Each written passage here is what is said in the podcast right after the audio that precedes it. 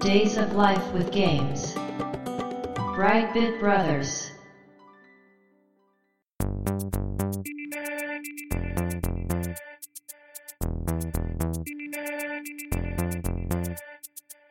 どうも、1P 川崎です。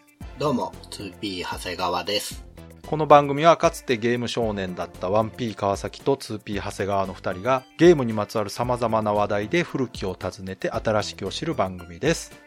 ということで、ブライトビットブラザーズステージ53です。はい。今回もですね、前回に引き続き2本立て、はい。ダブルダンジョンアウトライブ。はい。これ、なかなか尖った2本立てなんですが、あ、やっぱり。ついてこれるかどうか、あの、ネクタリス以来の心配な回ですね、今回。あーまあでも、パンクショットも思ったよりみんな知ってたんで、確かに、そうですね。いけるかもしれないですよ。でですね、今回、この2タイトル、共通点がありましてですね。はい。まずは、どちらも PC エンジンのソフトであると。うーん。まあ、この時点でだいぶね、心配なんですが、心配ですか？いやでもね、PC エンジンも好きな人がたくさんいるっていうのは分かりましたから。はいはい。で、もう一つ心配なところが、うん。ジャンルがロールプレイングゲームなんですよ。どちらもね。うん。いいじゃないですか。そうそう。ただ、3D ダンジョンロールプレイングゲーム。そうなんですよね。これがね、なかなか珍しいんですよ。あファミコンでもね、3D ダンジョン RPG って数えるぐらいしか出てないと思うんですけど、ー。うん。まあ、この2タイトルは PC エンジンの中でもうん。結構評価の高いゲームだと私は思ってるんですけど、うん。ということでね、PC エンジンとその 3D ダンジョン RPG というつながりでこの2本まとめて今回紹介しようということになったんですけども、はい。こちらちなみに長谷川さんはご存知でしょうか？僕、アウトライブを知っておりますよ。そうですね。これはあの、私が以前ね、はい。プレゼントしたゲームですからね。僕が初めて所有した PC エンジンのそうですよね Q カード、アはい、ウトライブ。。ねはい。はい。えダブルダンジョンはどうですか？ダブルダンジョンは全く知らなかったでです。しょうね。うん。これ PC エンジンを遊んでた方でも知ってる方少ないんじゃないかなと思うんですけうん。ど、同じ年に出てるんですよ、これどっちも。そうですね。アウトライブの方が3月に出てて、うん。ダブルダンジョンが9月に出てるんですけど、うん、どちらも1989年に発売されてますね。うん。今回はそれぞれ一つずつ紹介していきたいと思いますんで、はい。よろしくお願いします。よろしくお願いします。Days of Life with Games. Brightbit Brothers. まずはダブルダンジョンの方から。うんこちら1989年9月29日に PC エンジンで発売されました。うん発売しているのがメサイア。はい。メサイアね。これね、メサイアは PC エンジンではメジャーなメーカーですね。うんたくさんタイトル出してます。うん開発は NCS なんですね。うん。これ日本コンピューターシステムというところなんですけど、うん。これあの、日本コンピューターシステムというところがゲームを売るために作った会社がメサイアああ、なるほど。なんですね。うん。1980年頃からメサイアというブランドを作って PC ゲームソフトに参入したんですね。うん。NCS が。たくさんタイトル出してたんですけど、うん。2000年にゲーム事業から撤退しまして、うん。2014年にうん。メサイアブランドに関わるゲームソフトすべての著作権をうん。違う会社に譲渡しました。うん。なので今メサイアは NCS のブランドではないと。いうことになってますね。でね、このゲーム、人気があることの一つの証拠として、うん。結構いろんなのに移植されてるんです。あ、そうなんですね。はい。うん。2007年に Wii のバーチャルコンソールで配信されてます。うん。で、その後2010年には、プレステ3およびプレステポータブルでうん。ゲームアーカイブスとして配信されてます。うん。さらにその後ですね、2011年に PC エンジンゲームボックスっていうあの iOS 用ソフトとして配信されてて、うん。最後2015年に Wii U ソフトとしてバーチャルコンソールで配信されてます。なるほど。だから、Wii と Wii U 両方でね、うん。バーチャルコンソールで配信されてるということは、うん。まあそれなりの評価されてるゲームであると。そうですね。なんかこう、レトロゲームが好きな人が、あれまたやりたいな、みたいになうんうんるタイプのゲームなんですかね。だと思うんですよね。これだけアーカイブとして出てるってことはうんうんね。で、内容としては、最初に言ったみたいに 3D ダンジョン RPG ということで、はい。もう世界観は剣と魔法の世界であると。うん。で、一つのね、大きいお話があるゲームというよりは、短いシナリオがいくつかあって、うん。そのシナリオを解いていくと最後に大きな話につながるみたいな展開になってまして、うん。全22本シナリオがあって、うん。シナリオごとにクリアする目的とか、うん。その 3D ダンジョンのマップが変わってるんですね。うん。で、最終章っていうのは、うん。最終章を引いた21本のシナリオを全部クリアすると、うん。1シナリオにつき1文字ずつパスワードがもらえる。うん。うん。で、21シナリオ全部クリアすると21文字のパスワードが手に入って、それを入力すると最終章がプレイできるというシステム。それいいですね。ちょっとなんか面白いでしょ？うんうんうん。だからその21本のシナリオ自体はどれからプレイしてもいいんですよ。なるほど。バラバラに存在しててうん。どっから始めてもよくて、うん。で、全部クリアしたら最後、最終章が遊べると。うん。うん。これだけ聞くとね、うん。面白そうでしょ？面白そう。今のところとても面白でしょ？そう。そうそうそう。でですね、えー、ゲーム内容としては、うん。不思議のダンジョンシリーズのようなちょっとローグ系っぽい感じなんです。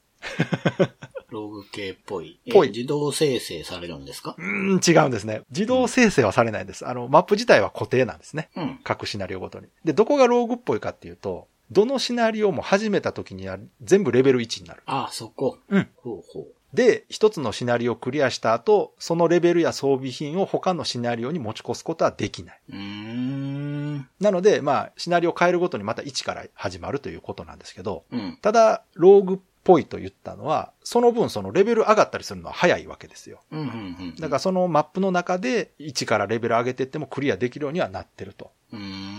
で、戦闘システムはですね、うん。まあドラクエのようなコマンド方式なんですよ。うん。戦うとかはいはい。選ぶんですけど、オーソドックスなんですね。そうそう、一見オーソドックスなんですよね。うんで、画面見てもらっても、まあ 3D ダンジョンなんでね、うん。主観視点でこう、迷路を歩いていくという感じになるんですが、はい。このアニメーションがすごく滑らかでね、うん。結構ヌルヌル動く。うーん。で、そこを歩いていると敵にエンカウントするとう。ん。で、モンスターはね、すべて決まった位置に配置されてるんで、うーん。はい。ええこの辺も結構独特なんですけど、うん。だから、弱いスライムが出たとこ行って、倒して、しばらく時間が経つとまた復活するんですね、そいつ。あ、そういう。だからそこでレベル上げを繰り返せると。なるほど、なるほど。で、その戦闘方式がね、コマンド方式って言ったんですけども、うん。実はですね、これリアルタイムなんですね。リアルタイム。コマンド選択方式なんですけど、リアルタイム戦闘なんですよ。全然わからない。どういうことかというと、ドラクエみたいにじゃあどうしようかなってコマンドで悩んでると、一方的に攻撃されます。ああ、そういうこと。なるほど。そういうリアルタイム。判断力に。ただ遊んでてなんか。かそうだったっけって思うぐらいうん。意識してなくて、だからその悩むほどね選択肢がないんですよ。ど。なるほど。言ったらもう基本攻撃攻撃連打するみたいなゲームなんで。うんうん。で、まあ、逃げるっていうのが簡単なんですね、このゲーム。うんうんうん。で、逃げるはドラクエと違ってコマンドじゃなく移動で逃げるんですよ。あだからリアルタイムなんで、近寄ると戦闘。あ。はあはあはあ。で、そこでボタンをを。押したら攻撃。でも、逃げたかったら距離を取れば逃げるになる。うーん。しかもこれが雑魚以外のボスにも適用できる。だからボスと戦いに行って、あ、やべえ勝てねえと思ったらすぐ逃げれる。なるほど。だからこの辺がね、このゲームの実は特徴的な部分ですごくカジュアルというか、よく言えばね。うんうん。悪く言うと雑なんですけども、よく言うとね、カジュアルでサクサク進めるゲームなんですよ。で、他にもね、特徴的なとこが、魔法も当然存在するんですけども、魔法は攻撃用のみ、回復とか補助魔法はないんです。すごいな。で、しかも MP の概念がないんですね。え、やりたい放題ですか？ということは、どういうことかというと、魔法アイテムっていうのを宝箱で拾うか店で買うかするんです。あ、そういうこと。はい。すると魔法が使えるようになるんですが、MP の概念がないということは、うん。そのアイテムを一度手に入れると何回でも使える。あ、そっち。はい使ったら消えるんじゃなくて。何回でも使えます。ただ、これを手に入れるのが結構後半なんですね。うーん。前半はほとんど魔法使えないんで、後半にならないと手に入らないんですけど、手に入れるとめちゃくちゃ強力なんですよ。で、じゃあ、あの、さっき言った回復魔法ないならどうするんだとうん。言うとですね、うん。回復アイテムもしくは宿に泊まって回復するうん。ということになりますね。なるほど。魔法じゃできないけど、アイテムはあるんです、ね。アイテムはあります。で、さっき言ったみたいに魔法っていうのが相当強くて、うん。一定のダメージを確実に与えられると。で、これどういうことかっていうと、レベルが高くなった敵は通常攻撃を回避しよるんですよ。で、敵が強いイコール回避率が高くなるっていうことでかなりストレスの溜まる避け方しよるんですけど、うんうん。魔法は絶対当たる。ああ、そうね。なるほど。まあ、この辺もだからだいぶ雑なんですね、バランスとしてはね。ただ、魔法はそのマップの後半にならないと手に入らないということで、前半からそういうバランスが崩れることはまあないと。うん。であとね、回復はね、さっき言った宿屋とアイテム以外に、レベルアップすると満タンになります。うーん。これたまにね、ロープレでこういう仕様のゲームあるんですけど、これ結構便利なんですよね。うん。で、ヒットポイントがゼロになった場合、レベルはそのままで、お金がゼロになって、そのシナリオのマップのスタート地点からリスタート。うーん。でですね、このゲームゲームオーバーないんですよ。え？基本だからヒットポイントゼロになったらリスタートするだけなんでああ、そうか。なるほど。ゲームオーバーになってタイトル画面に戻るっていうことはないです。うん、うん。で、パラメーターはヒットポイント、攻撃力、防御力、回避力、経験値ってこれだけ。うん。で、画面に出てるのはあのヒットポイントと経験値だけっていうめちゃくちゃシンプルな UI になってて、うん。あとはまあ所持金と次のレベルまでの経験値いくらかとかね。あと持ってる武器何とかっていうのが、まあ画面の右側に出てて、左側にマップ画面とメッセージウィンドウが出てるという感じの画面になってるんですけど、うん。ボスを倒すとシナリオクリアになって、エピローグが表示されて、うん。で、また次のシナリオにみたいな感じに行くんですけど、で、このボスの部屋に入るのには、宝箱からユニコーンキーっていうキーを取っておく必要があるんですけど、うん。これを見つけるっていうのが各シナリオのクリア条件なんですね。各シナリオにボスがいて、うん。うん。ボスと戦うにはこのキーを手に入れないといけないので、まあ結局うろうろしないとダメだということですうね。ん。この辺もおそらく固定なんです。どの位置にこの鍵があるかっていうのも。うん。だからまあ一度遊べば。まあわかるというか、うん。なんかこう、クラシックですね、全体的にやっぱ。クラシックですね、はい。うん。しかもその独特の仕様というかところどころね、うんなかなか他のゲームでは見ないようなことをしてるんですが、でも基本的に今の説明で全てなんですけど、うん。で、これね、私は好きなゲームなんですが、やっぱりね、どうしてもネガティブな面が結構目についてですね。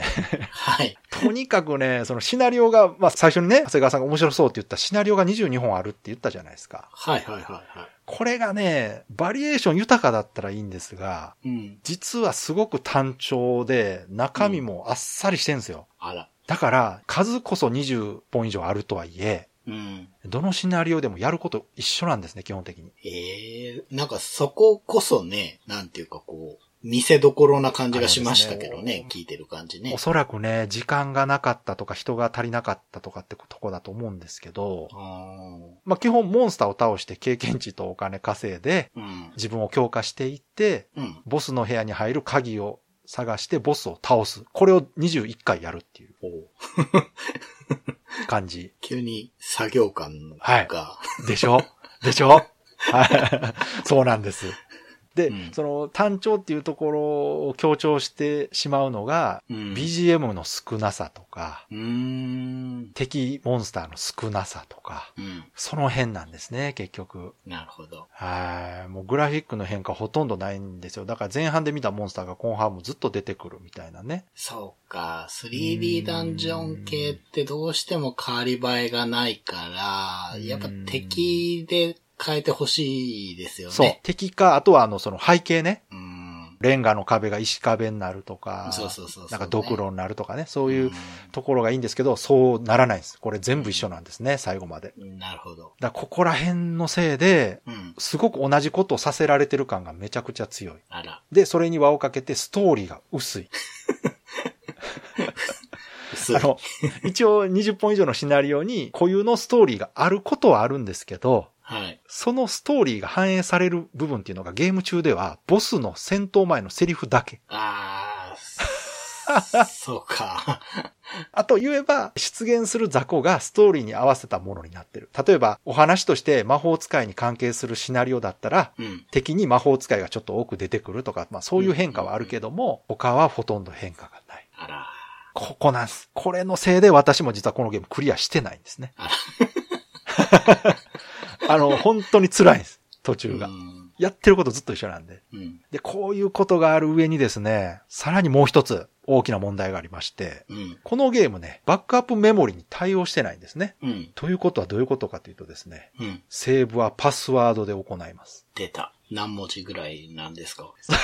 気になるでしょ？気になる。ファミコンでね、うんパスワードといえば復活の呪文ですけども、はいはいはい。PC エンジンではですね、はい。パスワードといえば蘇る悪夢、邪聖剣ネクロマンサー。そうですね。有名ですね。これ長谷川さんも覚えたでしょ？はい。これには及ばないとはいいですね。ダブルダンジョンもなかなかエグくてですね。うん。まず使われてる文字。うん。ひらがな、カタカナ、アルファベットの大文字、小文字、数字、記号っていう、これだけの種類があるんです。必要かな、そんな。これ今聞いてね、アルファベットの大文字、小文字が使われてるという、ここが一番問題なんですけど、うん。どういうことが起きるかと。うん。小文字の O、大文字の O、うん。小文字の V、大文字の V っていうのが一緒に出てくるわけですよ。うん。どう見分けんねんと。そうですね。あの、今のね、現行のハードだったらもういくらでも見分けがつくんですよ。はい。これね、当時のブラウン管テレビの画面見たことない方にはわからないかもしれないですけど、まず似た文字が多い上に書き分けが困難でメモするときにもミスるし、うん。ちゃんと書いた上でも自分で書いたその文字が判別できない。うんっていうことが起こり得る上に、はいそもそもモニターの解像度の問題で文字がぼやけて何が書いているか判別できないんですよ。うん。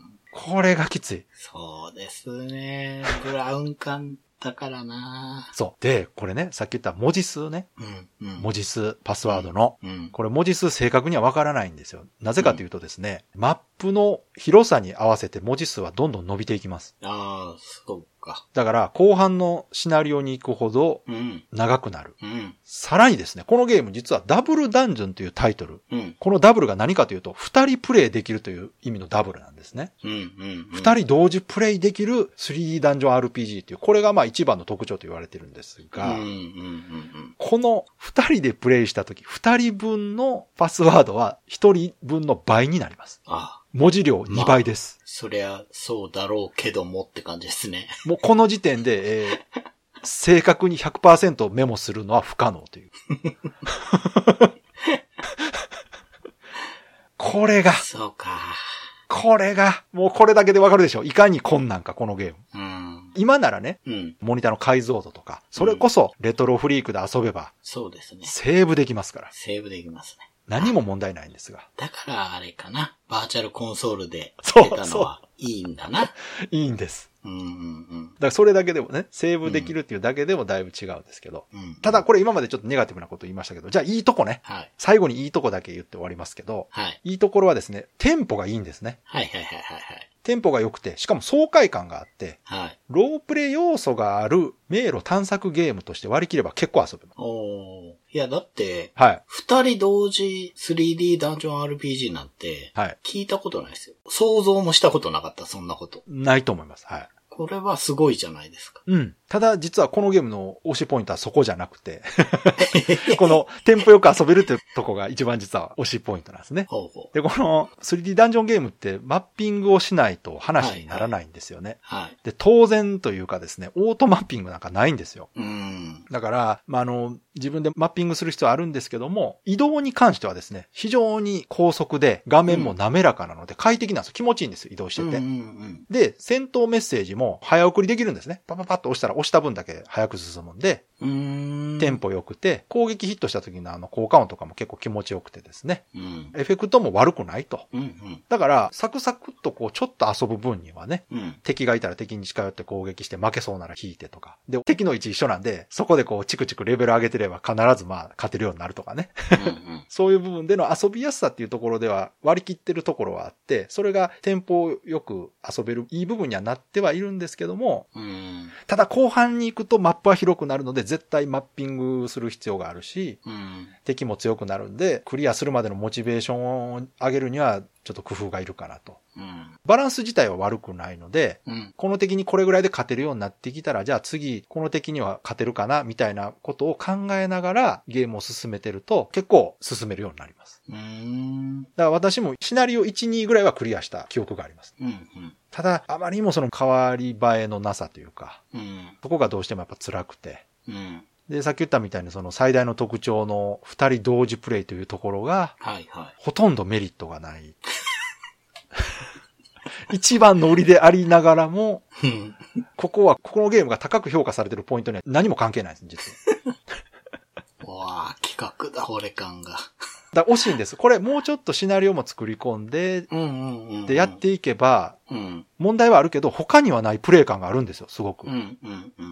だからプラス、この二人で遊ぶことの意義というものをもうちょっとゲーム内で表現できてれば、うん。化けてたかなとうん。いう気はするんですよね。ただこれだけ欠点もありつつ、一部の人には評価されてるというのは魅力はあるゲームだと思うんですよ。うん。なるほど。この辺はでもな、本当遊んでもらわないと伝わらないんですよね、この辺も。うんなるほどね。なんかはこう、メサイアらしいなっていう、そうですね。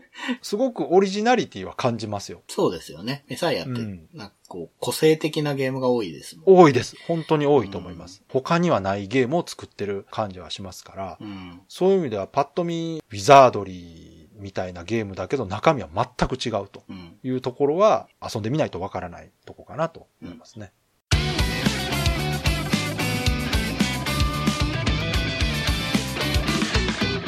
Brightbit Brothers. じゃあ続いてね、2本目はアウトライブ。はい。こちらはですね、1983年の3月に発売されてますね。はい。だからダブルダンジョンより半年早いのかな。うん。こちらはですね、メーカーはサンソフト。うんで、PC エンジンのね、初期タイトルなんですね、これ年代的に。うん。1986年にドラクエ1が発売されて以降、うん。RPG っていうジャンルはテレビゲーム業界でまあ一大ジャンルになってたじゃないですか。うん。で、そこで、まあ、PC エンジンもそこにね、乗っかるべく、うん。PC エンジン初のロープレとして発売されたのが邪聖剣ネクロマンサー。はい。え ーこれが1988年1月に発売されてます。はい。はい。はい。で、ところがね、それ以降1年にわたってうん。PC エンジンではロープレって出なかったんですよ。うん。まあ理由としてはその開発に時間がかかるジャンルであるっていうのがまあ一番大きいと思うんですけど、うんで、その後89年になってダンジョンエクスプローラーがまあ発売されて、うん。その同じ月にアウトライブが発売されたと。おーじゃあ、PC エンジン第3の RPG。そうですね。純粋なロープレっていう意味では、ダンジョンエクスプローラーはね、アクションロープレ。そうですね。うん。だからそのアクション要素のないロープレという意味では、第2弾ぐらいかな。うん。うん。ダブルダンジョンが第3弾ぐらいですかね。うん。で、こちらもね、うん。移植されてはいるんです。うん。2007年に Wii 用ソフトとしてうん。PC エンジン版がバーチャルコンソールで配信されてると。うん。で、さらに続編が出てまして、はい。これがね、2001年うーん9月にプレイステーション版アウトライブ Be Eliminate Yesterday っていうサブタイトルで発売されてまして、これが本当の 3D ポリゴンになってですね。なるほど。はい、プレイステーションなんで。はい。キャラクターとかの絵も追加されて、うん。イベントシーンもパワーアップして、うん。声優が喋ったりするゲームになってます。へえ。だからこれびっくりしたんですよ。え、アウトライブの続編っつって当時。びっくりしたんですけど。そうか。十何年ぶりに出たってことですもんね。そうですね、12年ぶりか。ああ。うん。江戸が一周。いや、これびっくりしましたよ。私、アウトライブ好きだったんで、うんうん。この時代に続編っつって。誰も盛り上がってなかったけど。はい。で、こちらストーリーどんなんかっていうとですね、はい。これがこのゲーム最大の特徴と言ってもいいぐらいなんですが、はい。まずその、ロープレイといえば剣と魔法のファンタジー世界っていうのがお約束なんですけど、そうですよね。ダブルダンジョンもそうだし。そうそうそう。このアウトライブはですね、SF なんです。うん。しかもロボット。うん。で、一般的なファンタジー RPG のよくあるシステム、アイテム、ストーリーをうまく SF 設定にして落とし込んでると。いうところで、ストーリーなんですけども、うん。舞台は異星人文明の遺跡が残る惑星ラフラ。うん。帝国軍偵察局に属する主人公はラフラで進行しつつある陰謀を調査するためにインペリアルスカウトの調査員として、マースを名乗る組織の暗躍する惑星ラフラに降り立つ。うん。そして、この遺跡から発見された未知の技術を使ったロボット FW、うん。ファイティングワーカーって言うんですけど、うん。に乗り込み調査を開始するというのがストーリーなんですね。はい。なのでですね、この舞台となる惑星の滅亡した文明のうん。その未知の技術を使って作ったうんロボット。うん。違うな、これ、そのまま出てきたやつ使ってんな。ガリアンと一緒やな、だから。ガリアン。うんうんガリアンも確か、掘って出てきたロボットそのまま使ってたはずなんで。うん。うん。だから普通の RPG と違って、プレイヤーはロボットに乗ってると。そうですよね。なので、プレイヤーが剣やうん盾を装備するのではなくですね、うん。このファイティングワーカーが装備するパーツが普通のロープレイでいうところの武器になるんですね。武器装備になると。いうことで、この辺がね、SF 設定がちゃんと取り入れられてるというか、うんで、あの、経験値がね、プレイヤーの経験値じゃなくてですね、うん。こちらもファイティングワーカーが攻撃と防御を覚えていくっていう設定になってて、うん。うん。コンピューターラーニングシステムっていう設定なんですよ、これ。だから戦っていくにつれて、機械が戦い方を覚えて成長すると。なるほど。パターン学習みたいな感じそうですね。AI るみたいなものですんね。はい。で、ファイティングワーカーは攻撃と防御を覚えていくって言ったんですが、うん。攻撃防御それぞれにレベルっていうのは持ってまして、そうなんですよね。そうそう、これ変わってるんですよ。うん。AL っていう攻撃レベルと、うん DL っていう防御レベル、うん。二つがあって、で、AL は敵を倒した時に経験値がもらえて、うん。DL はダメージを受けたら経験値が入るうん。っていう風になってて。これもなんかたまにこういうロープレイありますよね。攻撃されるとなんかこう、はいはいはい。最大ヒットポイント上がるとかね。うん。うん。あの感じに近いのかな。で、この敵の DL、うん。防御がね、こっちの AL、攻撃より10以上高いと、一切攻撃が当たらなくなる。っていう風にもうかなり割り切った。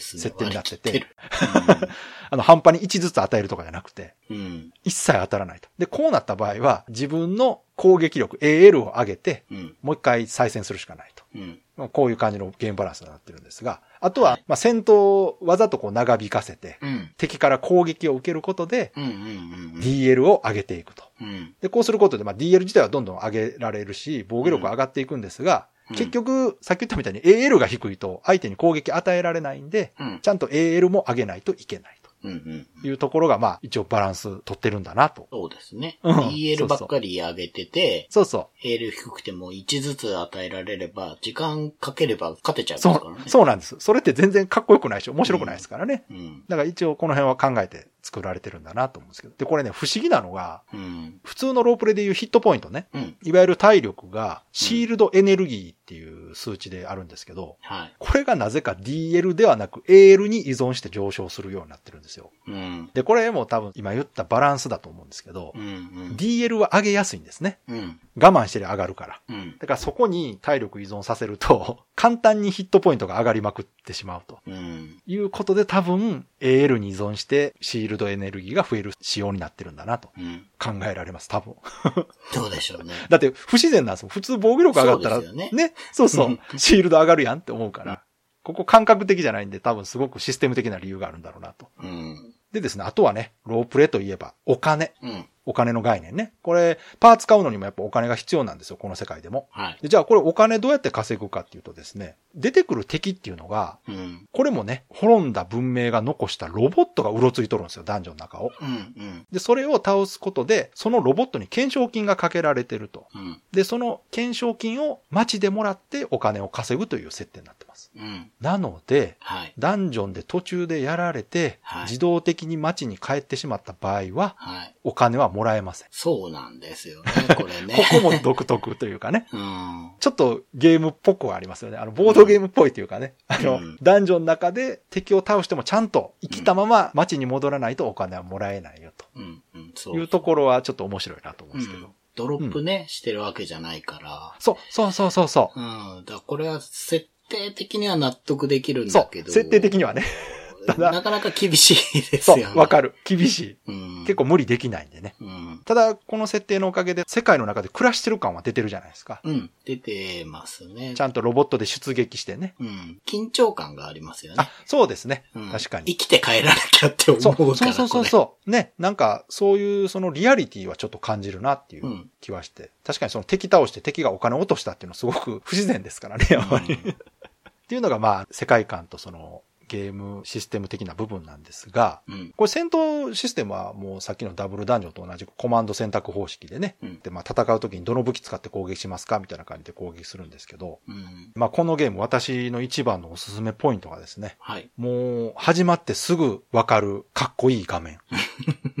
うん。3D ダンジョンってことでね、当然一人称視点なんですけども、はい。このゲームはですね、その一人称視点がパイロット視点なわけです。うん。ということはどういうことかというと、コックピットに乗ってる視点になってると。そうなんですよね。画面のね、半分以上がね、コックピットのメカがこう、見えてる状態の画面。うん。その真ん中にこう、ロボットのカメラを通して見た画面がモニターに映っているという体になってるわけですよ。うん。でもこれがね、もうめちゃくちゃかっこよくてですね。うん。で、このかっこよさが一番わかるのが一番最初のとこ。ゲームスタート時なんですよ。このゲームスタートすると、今こういう状況だからあなたはこういうことするんだよという説明があった後で、うん。このロボットファイティングワーカーに乗り込むと。うん。で、乗り込んだらですね、コックピットは最初真っ暗なんですよ。うん。で、そこがじわーっとこう、明かりがついて、うん。コックピットが浮かび上がってくると。で、そこで BGM が鳴り出して、コックピットのランプがパパパッと突き出して、うん。ハッド画面にメッセージが出てくると。ビビビビビッと。で、この FW の起動コードを登録してくださいっ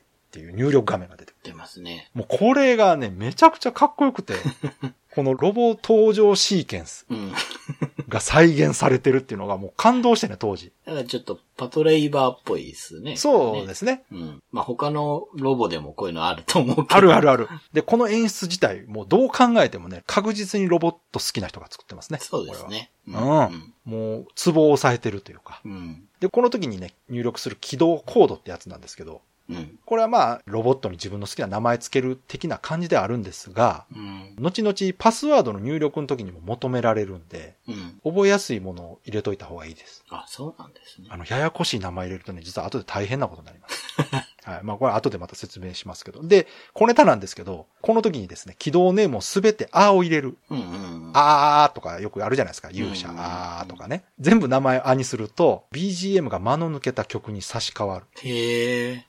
っていうお遊びが入ってるらしいです。へえ。そういうことしないでね、そういうことしたらかっこ悪いよと。あで、あとはその、この SF 設定っていうところで、ダンジョンの中の表現が、ーうん。ファンタジー RPG だったらね、洞窟とか石積みの壁になるところが、はい。トンネルの中の照明のようなこうライトがついてて、メカニックな通路っていうのもすごくかっこいいんですよ。うん。そこをこう、メカメカしいコックピットでね、うん。進んでいくという。で、この時にですね、このゲームのもう一つのこう、大きな特徴なんですけども、うん。移動する時のアニメーションがぬるぬる動くんです、これ。これすごいスムーズこれびっくりしたでしょ。ょ、これ。うん。これ 3D じゃないですからね。これね、多分当時だったら10倍ぐらい驚くと思う。いや、もう度肝抜かれましたよ、だから。ですよね。これ相当すごいなと思って。そうそう、乗り込んだ時の演出プラス、動き出した時に、え、うんどういうことこれと思って。うん。びっくりしたでしょ、長谷川さん見た時。うん。この FW っていうのは、はい。ローラーダッシュしてんのかっていう感じのスイーって動くんですよね。そうそうそうそう。うん。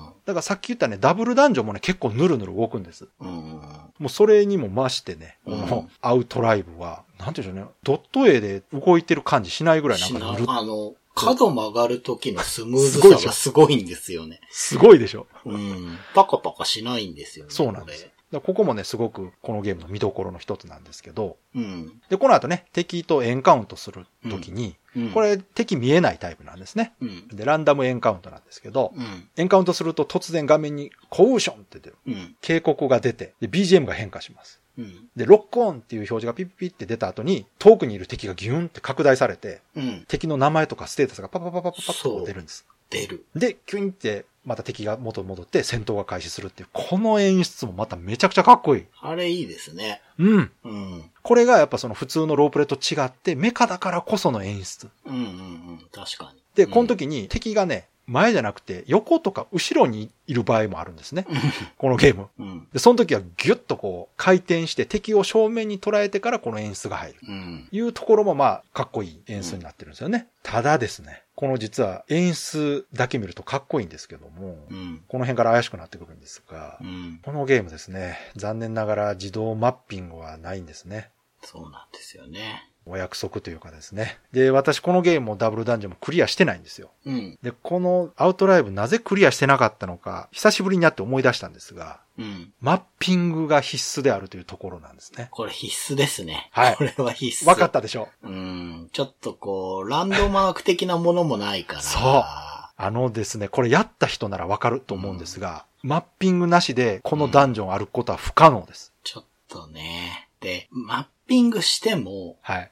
かっこいいんですけど、さっき言ったエンカウントした時の振り向き演出のせいで、そう自分がどっち向いてるかわかんなくなるんですよ、これ。そこなんですまさにこれがですね、演出としてはかっこいいんですが、マッピングにとっては最悪な仕様なんですね、これ。そう。あれ、倒した後、せめて元にそう戻ってほしい。でしょ？うん。これどういうことかっていうと、だから、例えば街を出ましたと。はい。で、街出てまっすぐ歩いたらエンカウントしました。うん。で、その時に敵が後ろにいました。はい。ギューンって後ろ向いてね、はい戦った。で、敵に勝ったと。うんよし、先進むぞって進むと街に戻るんですね。そういうことですよね。これがですね、うん。もう頻繁に起こるわけですよ。そうなんですよ。うん。で、ダンジョン内の景色っていうのがもうどこ見ても同じで、うん。さっき長谷川さん言ったみたいに目標になるものなんか何にもなく。はい。なのでね、常に方向をチェックしてないと、うんマッピングすらまともにできないです、このゲーム。できないですね。あの、ドアがあっても、ドアの絵はなく、そう、そう。手前に行くとドアって表示が出るんですよね。そうなんですウィンドウが。そうなんです。だから、いや、本当に目印ないんですよね。そうなんです。で、さらにですね、現在地を示すもんも一切ないんです。ないですね。だから、地図を書いてても、地図を間違えるんです。うん、と思で、ここでも、そのさっき言ったぬるぬる動くのが弊害になってて、う。うん。1ブロックずつね、バカッ、バカって動く方がマッピングはしやすいんです。なるほど。確かにそうですね。うん。はい。なので、別の道かなと思ってたら、すでに通った道とか、知らない道に迷い込んでたなんてことがザラにあるんですね。うん。しかもこれが、一番最初のマップからこういう難易度になってるんで、うん。私はだからこの1面目以降進んだことないですね。うん。はいえー。ちなみに、プレステ版はオートマッピングありです。いやー、これなー欲しいなね、惜ーしいでしょ。あのー個人的には、はい。このドットの絵ではい。DS 出て欲しかった。わかるわかるわかる。上下画面で、下マッピングで。ああ、かっこいいっすね。うん。上マッピングでもいいですよ。めちゃくちゃ DS 向いてますね。確かに。うん向いてると思います。向いてるこれは。んで、まあ、プレステの画面見てないですけど、画面はね、絶対ドットの方がいいです。そう、ドットの、あの、コックピット画面も、うん。もっとこう、パターン作れれば、そもっとかっこよくなるじゃないですか。あの、うんうん当時としては、ヒューカードとしてはもうすごくいいものを作ってると思うんですが、DS ぐらいのパワーでやってくれると、うん。もっと面白いんじゃないかなっていう。で、世界観も面白いし、いや、そうなんですよ。僕ね、結構ね、うん。なんか、ちまちま遊ぶのにおもろいな、このゲームと思って。レベルね、8ぐらいまでにあ、すごい。してるんですけど、すごいすごい。うん。とにかく不親切。わかる。そうそうそう。アイテムが何の役に立つのか、わかんないんですよ。あの、そうですよね。裸ソフトとしてプレゼントしていただいたこともあり、うんうんうんそして、アウトライブが、うん。検索しても資料が出てこないので、あの、説明書の画像とか一切出てこないから、あの、わかんないんですよ。でっすよね、普通ドラクエとか、うんよくあるロープレだったら、武器屋に行って、そうね。説明うん聞けたりするじゃないですか。そうですね。この武器はこういう風に使うとかね。これ一切わからない。ストイックですよね。買って使ってみるまでわからない。で、お金が、そう本当に増えない、このゲーム。そう。結構シビアなんですよね。全然お金。何に言ってんのって値段なんですよ。そうそうそうそう。結構世知辛いんですよ、この世界。すげえ奮発して買ったレーザーガンが、うん。最初から持ってるバルカンより弱かった時のショック。ですよね。なんでって思って、これ、1500もしたけど。これね、一応あの、フォローしとくと、はい。属性が存在するんですよ、このゲーム。そうなんですね。ダンジョンがはい。4色に分かれてると。はいはいはい。まあ、4種類のエリアに分かれてるんですね、ダンジョンっていうのは。はで、それぞれまあ、アイスフィールド、マグネットフィールド、ファイヤーフィールドみたいな感じで分かれてて、うん。で、それぞれのフィールド内では敵味方ともにうん。影響を受けるんですよ。うん。だから、ある武器が使いにくくなったり、使いやすくなったりっていう変化が訪れて、そこでこう武器を選択して、うん。適切なものを選んで戦うっていう戦略が遊びの一つなんですけど、うん。そこの説明がなくてね。ない。うーん。まだね、うん銃はそれでいいんですけど、うん。カスタムパーツの意味がわからない。はいはいはい。そうね。そうそうそう。シャフとか、まあ、わかりますよ。わかるけど、はいはいうん僕が小学生だったら、はい。わかんないから、ですねそれは。はい。あの、お今ならね、多分これ、あ、これやると素早さが上がるのかなとかうんうんね。うん。うだん、わかるんですけどね。から、説明出ないなと思ってて、はで、なんせ PC エンジン初めてじゃないですい。か。はい、はい、はい。で、PC エンジンのコントローラーが、ボタンがいくつあるかも知らないわけです、ね。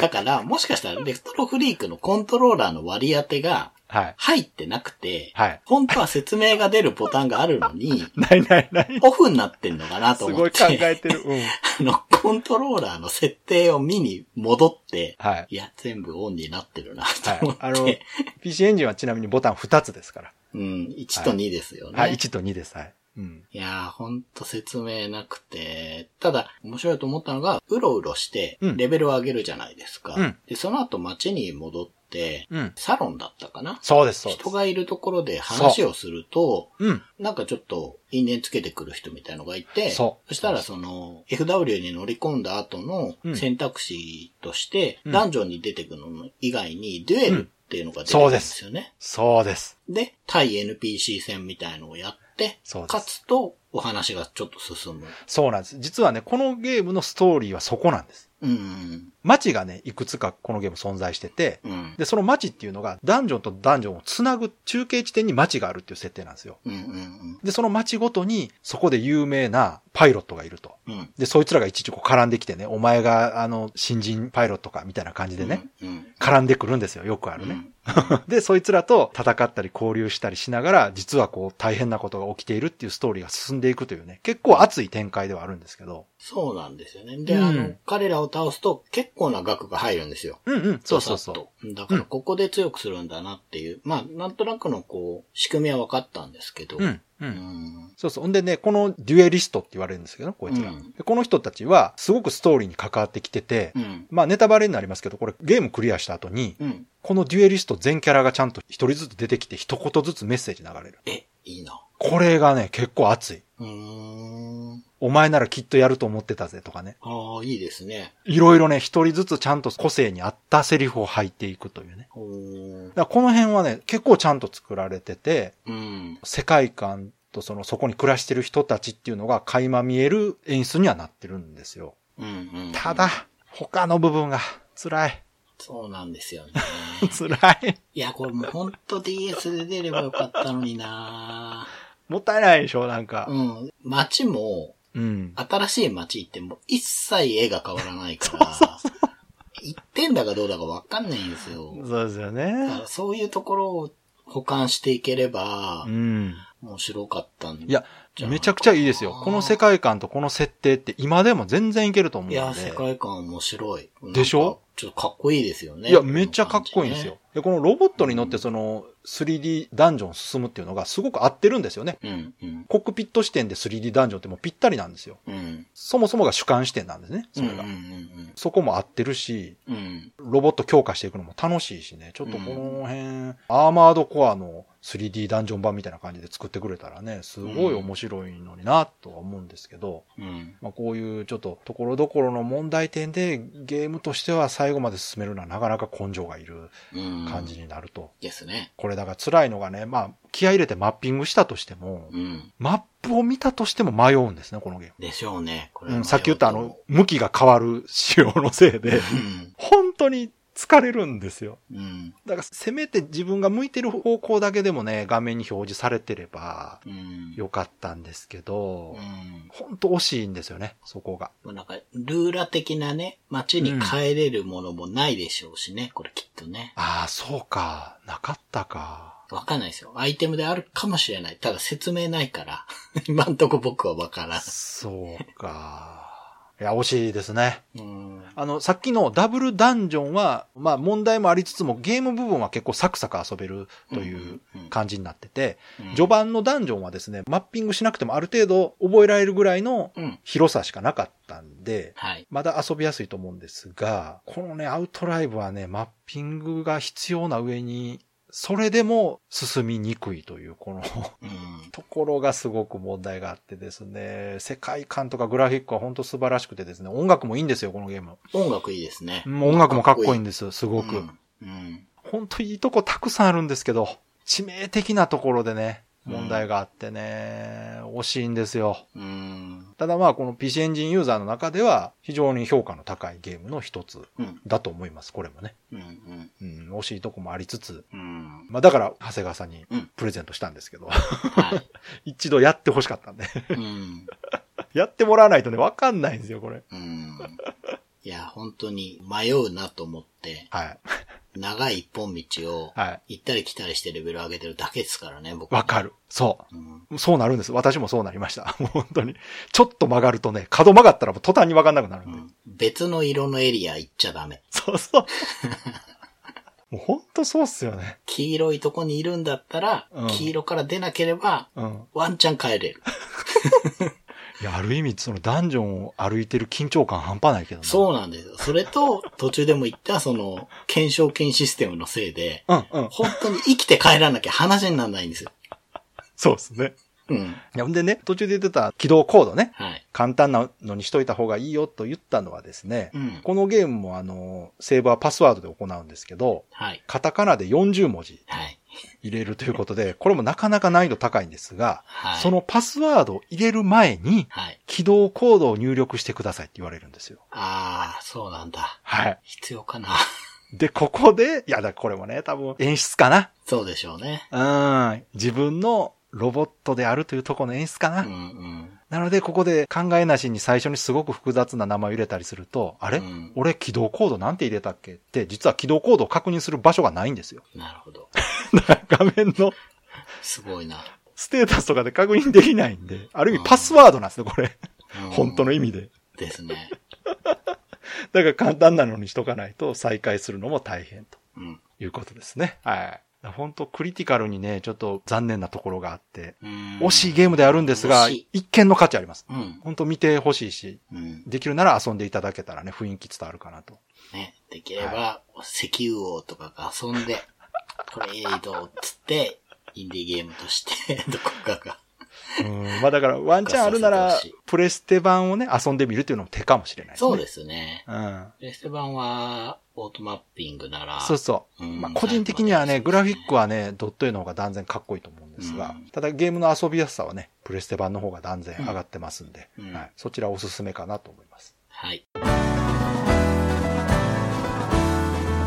Days of Life with Games.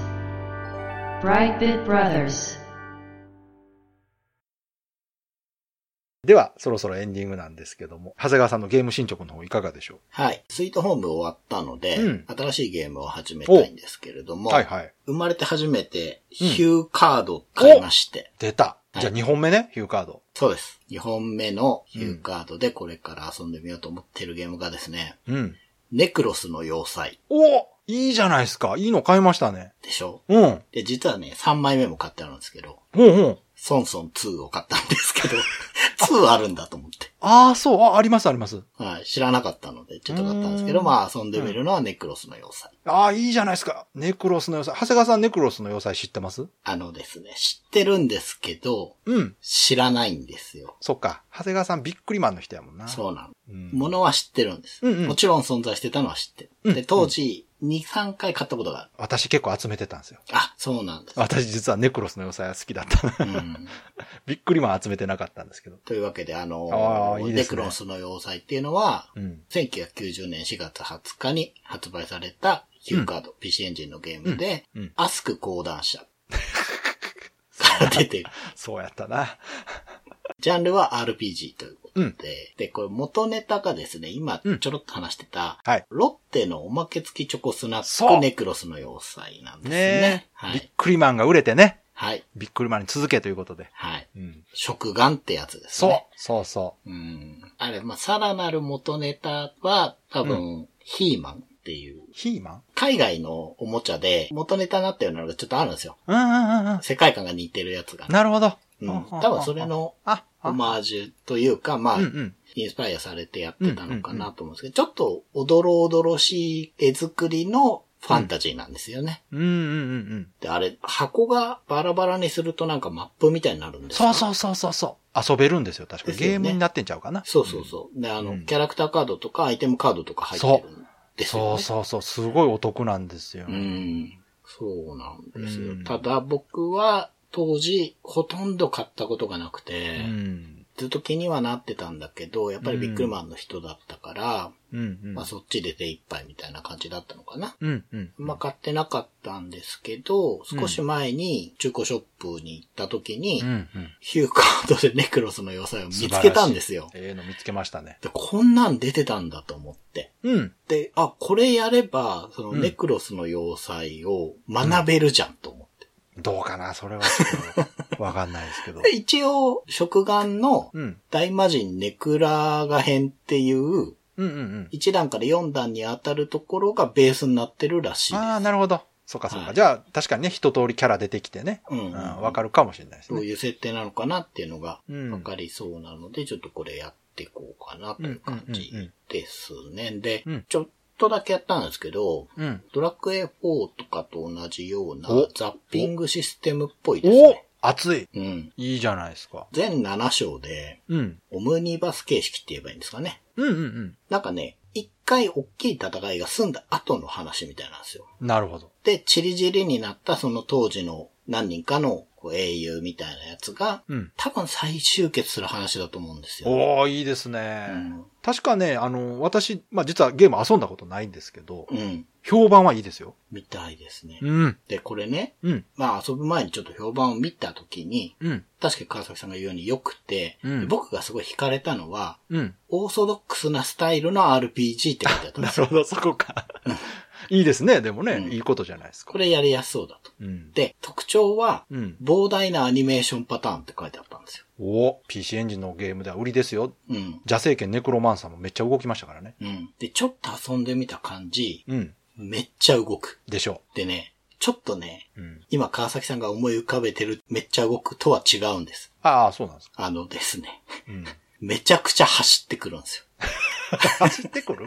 あの、普通、エンカウントしたら、うんうんポンってそこにいるじゃないですか。うんうん。はいドラクエだったら奥にスライムがいるじゃないですか。はいはい。このネクロスはですね、うん。オークが現れたっつったら、うん。走ってるアニメーションでオークが、うんそれこそ何回か前で話したキャプテン翼みたいに、グイーンって 走ってくるんですよ。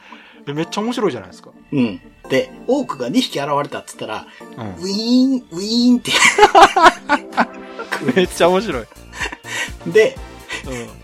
敵はうん右から左に入ってくるんですけど、はい。じゃあ自分、左から右にウィーンって入ってくるんですよ。へえ。めっちゃ動くそんなんやったんや。これ当時見たら、すっげーって思う。これ迫力がある。えー、そんなゲームやったっけ？これ、ちょっと一度ご覧ください。どこかで。見ます見ます。ちょっと見てみます。うーん。じゃあそれをこれからやっていくと。はい、やっていこうじゃあちょっと長そうですね、ロープレイヤーから。どうかな？でもこの時代のロープレって、うん。そこまでじゃないかなとは思う。いやー多分スーファミとか行っちゃうと本当に長いと思うんですけど。わかんないっすよ。うんまあまあでもちょっと楽しみにしとこう。私もね、遊んでないやつやから。うん。いやーでもこんなん出てたんですね。ビックリマンはね、出てるから。そうそうそうそう。んそうかそうか。じゃあ長谷川さんついに PC エンジンのゲームを遊ぶように。なりました。いやーよかったな。レトロフリーク買ってよかったですよ。うん。ね。ぜひぜひ。はいやー楽しみですね。ちょっと。全くね、スイートホームとは違う感じですけど。うん。結構手薄なんじゃないかな、ここは。ここは聞いてる方でも。いや、ネクロさでも評判良かったからな。遊んでる人結構多いかもありま。すかね。どうかな？でも、あー、でもそうか、キキャラャラクターもんやもんな。うん、ぜひ見守っていただきたい。そうですね。はい。私もじゃあ楽しみにしておきます。やっていこうと思います。はい。じゃあ、いつもの告知お願いします。はい。ブライトビットブラザーズでは番組に対するご意見ご感想、あなたのゲームの思い出やゲームにまつわるエピソードなどお便りお待ちしています。ホームページ右側のメールフォームや番組のツイッターアカウントへの DM などでお送りください。ツイートの場合は、ハッシュタグ BB ブロス。BB がアルファベットでブロスがカタカナをつけていただけると見つけやすくてとても助かります。よろしくお願いします。よろしくお願いします。ということで、ステージ53、はい。ダブルダンジョンアウトライトでした。はい。いやー、ネクロスの要塞楽しみやな。もう PC エンジンで今回固めましたからね。素晴らしいですね。いやー、私だけが嬉しいですけども。いやいやいや、まあまあこれから本当 PC エンジンファンは多いっていうのがそうですね。分かりましたから。はい、ここれからあの聞いてる方もね、楽しみにしていただけたらなと思います。はい。はい。じゃあ今回も最後まで聞いていただいてありがとうございました。ありがとうございました。